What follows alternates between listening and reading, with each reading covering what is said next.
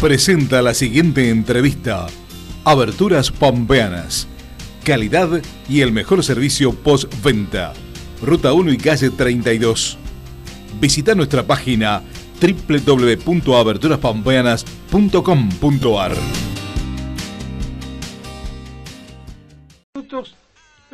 vamos a charlar con Guillermo Copo. Eh, hace pocos días charlaste vos, Jorge, con Guillermo Copo con temas que tenían que ver con qué? Con el municipio, eh, con, con este, el trabajo en el Consejo Deliberante. Sin embargo, ahora eh, vamos a hablar en su calidad de representante al Parlasur. Hola Guillermo, buen día, ¿cómo te va? Gracias por atendernos. ¿Qué tal, Daniel? ¿Cómo estás? Bien, sorprendido. Mira vos. ¿Vos no? ¿Se puede saber por qué? Por tu postulación al Parla Sur. ¿Queda grande el saco, Dani? no, no, no, no, no, no, no digo eso. No, no, para nada. Para nada. Eh, sos de los de los dirigentes que se ha ganado un espacio muy pero muy importante dentro del, del radicalismo eh, que la última elección eh, ibas en un lugar muy expectante en, una de las listas, eh, en la lista, y finalmente, bueno, allí eh, no estuviste. Pero la verdad que eh, me sorprendió cómo, cómo se conformó finalmente la lista que, que va Martín Ardoain como candidato a diputado nacional, que la encabeza él, y al Parla Sur, este, Guillermo Copo. La verdad que ahí me, me sorprendió esto, estos cruces que finalmente se dieron entre dirigentes del PRO y del radicalismo. Eh, y fundamentalmente, fundamentalmente digo, eh, un dirigentes del radicalismo como Francisco Torroba, apoyado por el larretismo, eh, y Martina Ardoain por Patricia Bullrich. Yo creo que esta elección, a diferencia de, otras, como si, no sé, lo podemos comparar con la del 2021, si hablas del carácter nacional, digamos, tiene una cuestión similar y una que no. Lo similar es que eh, en ese 2021 triunfó eh, lo que fue una lista de consenso a base de, de distintas, de consenso no, perdón, la conformación de una lista conformada por distintos partidos eh, distintas figuras de distintos partidos, en este caso era Daniel Cronenberg, vos te acordás, y con Martín Maqueira, eh, en ese momento donde eh, justamente se daba este entrecruzamiento, mientras que después de las otras cuatro listas había más, entre comillas, pureza, vamos a llamarlo, o homogeneidad, vamos, más que pureza. Mm.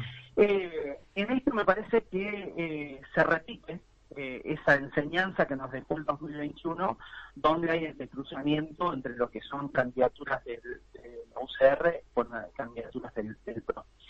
Pero claro es la diferencia que hay en, esta, en esto con la que fue el 2021, que en esta elección es algo que derrama de arriba hacia abajo y no es algo de carácter provincial en exclusividad como fue en el 2021. ¿Por qué digo esto? Porque en realidad acá eh, lo que se está discutiendo es los candidatos a presidente la gente está enfocada en gran porcentaje en quién va a ser el candidato a presidente eh, de Juntos por el Cambio en el mes de agosto. Si la reta, eh, encabezando con, con, Morales por debajo, candidato a vicepresidente del radicalismo, o si Burrich con Petri como candidato también a vice de un, del radicalismo. Digo, acá se enfrentan dos, dos posiciones, la posición de la red y la posición de Bullrich. ¿sí?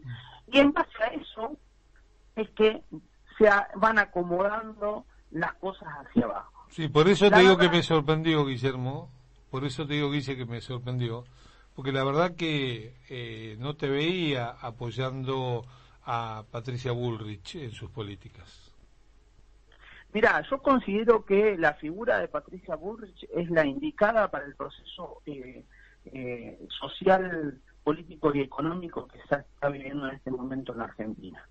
Digo, ¿qué, ¿cuáles son las características que, yo veo en Patricia Bullrich? Una persona que tiene la decisión política que va al frente y que tiene la experiencia suficiente como para encarar lo que hay que encarar. Eh, por supuesto, a ver, digo, tanto... desde lo económico, dijiste desde lo económico también. ¿Qué propuesta tiene desde lo económico? No escuché ninguna todavía.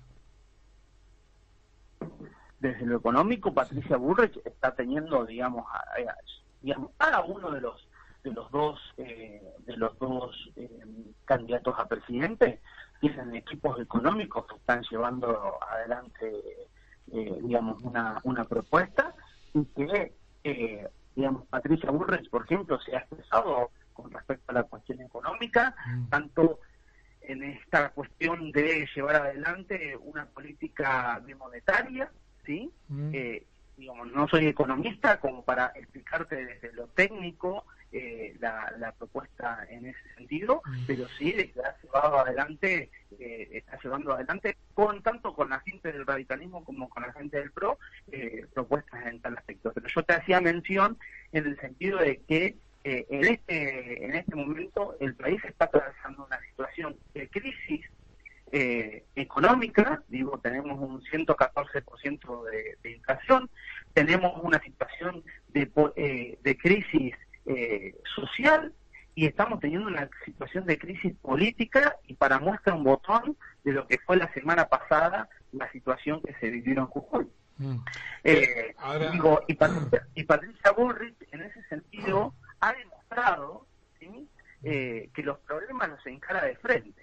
Mm. Digo, cuando fue cuando fue ministra de Seguridad en el gobierno de Mauricio Macri, digo, ha sido una ministra exitosa en ese sentido y ha encarado, por ejemplo, los procesos de que tienen que ver con el narcotráfico y estas cuestiones de una manera muy firme y considero que ya te vuelvo a decir, el perfil político que tiene eh, Patricia Bullrich es el indicado para llevar adelante los procesos de transformación que se necesitan a partir del 10 de diciembre.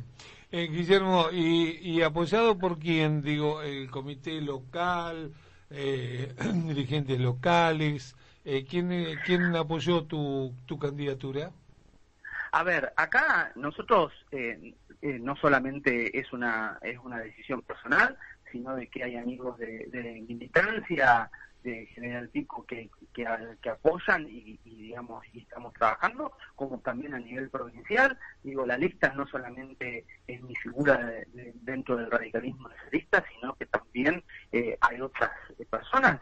Digo, por hacerte mención a dos, la cuestión del el Colo de Santa Rosa, quien fue precandidato a intendente eh, contra Francisco Torrúa en la última intendencia, como también, por ejemplo, el, ex intendente de Castex, eh, Chiquilito, quien eh, fue exitoso en la localidad general de, de Castex, y donde uno se va encontrando, digamos, el apoyo, ya te digo, en muchas, en muchos lugares de, la provincia, sobre todo en una campaña que, vuelvo a decir, no se construye de abajo hacia arriba, sino que se construye de arriba hacia abajo, donde la gente va a ir tomando va tomando posición y muchos toman posición que tiene que ver con que quién consideran que es la persona adecuada para llevar adelante este proceso, si Patricia Bullrich o Horacio Rodríguez Larreta.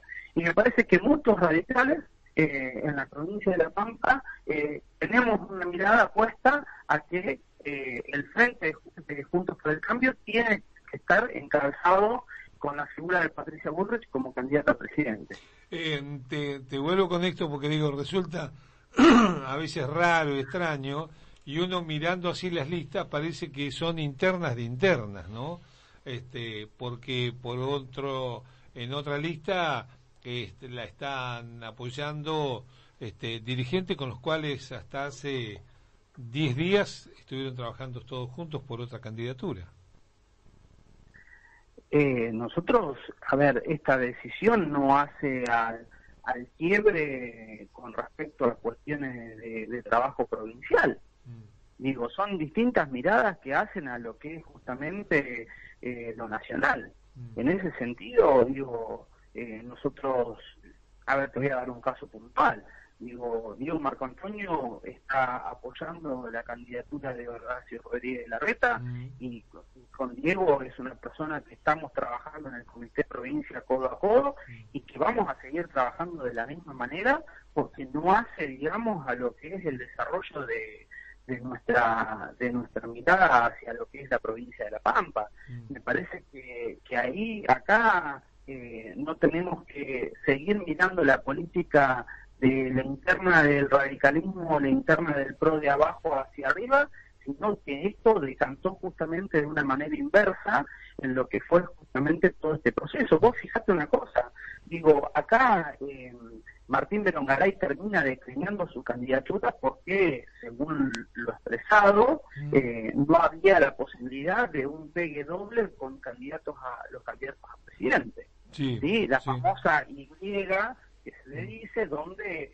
eh, un candidato local tenía que eh, podía ir con dos los dos candidatos a presidente. Acá, acá lo que hubo justamente fue un cada candidato a presidente iba a tener su propia lista y en base a la preferencia de cada uno de los candidatos, de a quién prefiere uno como candidato a presidente, es que se van a ir enrolando, digamos, las, se enrolaron las listas y se van a ir enrolando los apoyos también.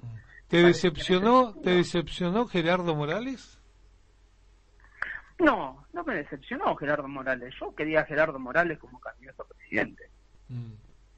Yo, a ver, yo, eh, yo considero que Gerardo Morales es eh, un excelente. Si hubiera sido candidato a presidente, ¿no hubieras estado en esta lista apoyando a Patricia no, Bullrich? No, por supuesto que no. Por supuesto que no.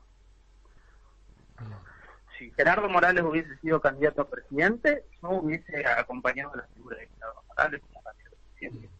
El radicalismo a nivel nacional pero no es que no es que eh, yo entiendo las decisiones eh, tomadas eh. yo no tengo una posición extremista o radicalizada en el sentido propio de la palabra de, salir a culpabilizar a la dirigencia radical porque no llevamos un candidato presidente yo entiendo comprendo por qué hay candidatos a vicepresidente en, en las dos fórmulas presidenciales pero me parece que justamente eh, bueno, la figura de Morales no es lo mismo eh, encabezando un proceso que siendo un, proceso de, acompañamiento.